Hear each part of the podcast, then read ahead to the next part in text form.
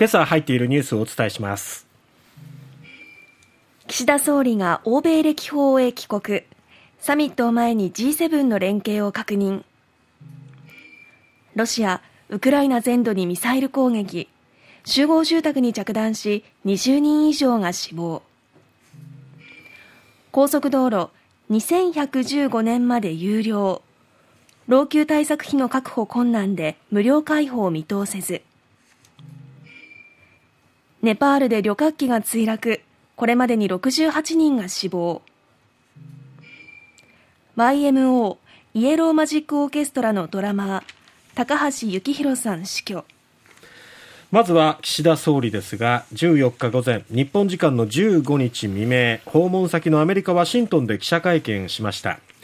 5月の G7 広島サミットの議長国としてフランス、イタリア、イギリス、カナダ、アメリカの5カ国の首脳と会談した成果として、はい、G7 が結束して法の支配に基づく国際秩序を守り抜くために連携することを改めて確認できたと振り返りました。そしてこの G7 広島サミットについては単なるサミットにとどまらない意味を持っていると指摘しまして、はい、広島、長崎に原爆が投下されてから77年間核兵器が使用されていない歴史をないがしろにすることは人類生存のために決して許されない。こうしたメッセージを世界に発信したいと意気込みました。はいえー、一方、バイデン大統領との首脳会談では、両国の国家安全保障戦略が機をいつにしていることを確認するとともに、日米同盟の抑止力、対処力を一層強化していく決意を新たにしたと成果を強調しました。防衛費増額に伴う増税について野党との活発な国会論戦を通じて防衛力強化の内容、予算財源について国民への説明を徹底したいと述べて、ちょうど1週間後になりますが23日召集の通常国会で国民の理解を求める考えを示したということですけれども、はい、ヨーロッパ、アメリカの訪問を終えましてまあ、この年末に決めた安保三連文書、関連の3つの文書に関してもですね、なんかこのアメリカ大統領、バイデンさんと会うためになんか、急いで決めたっていう感じはありましたけれども、その間、その決め方っていうのは国会をないがしろにしたね、やり方で決めたわけですから、これをまあどう国会で説明するのかっていうところ、まあこのままやっても、防衛費の増税っていうところはなかなかこう理解を得られないんじゃないのかなと思うんですが、えー、このあたり、今からの来週から始まる国会、注目ということになります。はい。さて、ウクライナですけれども、各地で14日、ロシア軍のミサイル攻撃があり、東部ドニエプロペトロフスク州の州都ドニプロでは集合住宅に着弾して一部が崩壊しました。ドニプロ市によると子供を含む23人が死亡。70人以上が負傷したというふうに西日本新聞では報じています、えー、この数字に関しては各市違いがあるんですけれども、えー、えー、まあ、少なくとも20人以上亡くなっている。しかも子どもも含まれている。一般市民を巻き込む攻撃っていうのが続いているということですね、えー、そして依然救出活動が続いておりまして死傷者が増える恐れもあります。ゼレンスキー大統領は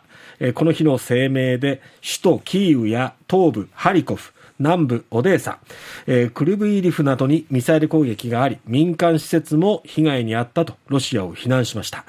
えー、ミサイル30発以上のうち20発以上を迎撃したが、電力インフラも損壊したと説明したということで、まあ、停電しているところも多数出ているようなんですね。はい、で、この使用されたミサイルっていうのはソ連時代のものとされておりまして、まあ、今の最新のミサイルなどと比べると精度も低いというところもあってひょっとするとロシアは狙ったところを外してそれが、まあ、一般市民の住むこういった住宅地に着弾してしまったのかどうかというところなんですがいずれにせよこういう無益な戦争というのがもう来月で1年を迎えようとしていますがなかなか終わることができないという現状ですよね。さて続いてですが高速道路、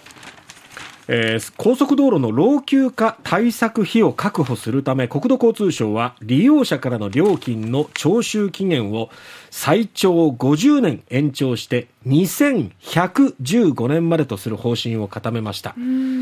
徴収した料金をトンネルや橋の更新や補修の費用に充てるんですが無料開放の時期は大幅に遠のき見通せなくなりました。人生100年時代って言いますけど2115年はちょっともう。俺たちには無理だよね、えーまあただねいろいろなところで事故が起きてしまったり老朽化っていうものを抱えていくとやっぱりその対策費を用意するためにはこの利用した人から料金を徴収するというやり方を続けていかざるを得ないと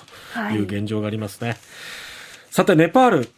ですがネパールの首都カトマンズから中部ポカラに向かっていたこのイエティ航空の旅客機が15日、ポカラの空港近くで墜落したということです。72人が搭乗していて、航空当局によると68人の死亡が確認されたということで、現場は渓谷で、えー、機体は炎上したとで。現場では救助作業が続いたということですね。ネパールでは昨年5月にも山岳地帯で小型旅客機が墜落して乗客乗員22人全員の死亡が確認された事故も起きております。最後にイエローマジックオーケストラ YMO のドラマーを務め数々のバンドやユニットで活躍したミュージシャンの高橋幸宏さんが11日午前5時59分脳腫瘍で、えー、脳腫瘍により併発した誤嚥性肺炎のため亡くなりました。70歳でした。高橋幸宏さんが残した音楽本当に正確無比のドラムからね繰り出されるビートっていうのに虜になった方も本当に多いと思いますし音楽だけじゃなくファッションなどにも本当に多くの影響を与えた方です、はい。お悔やみ申し上げます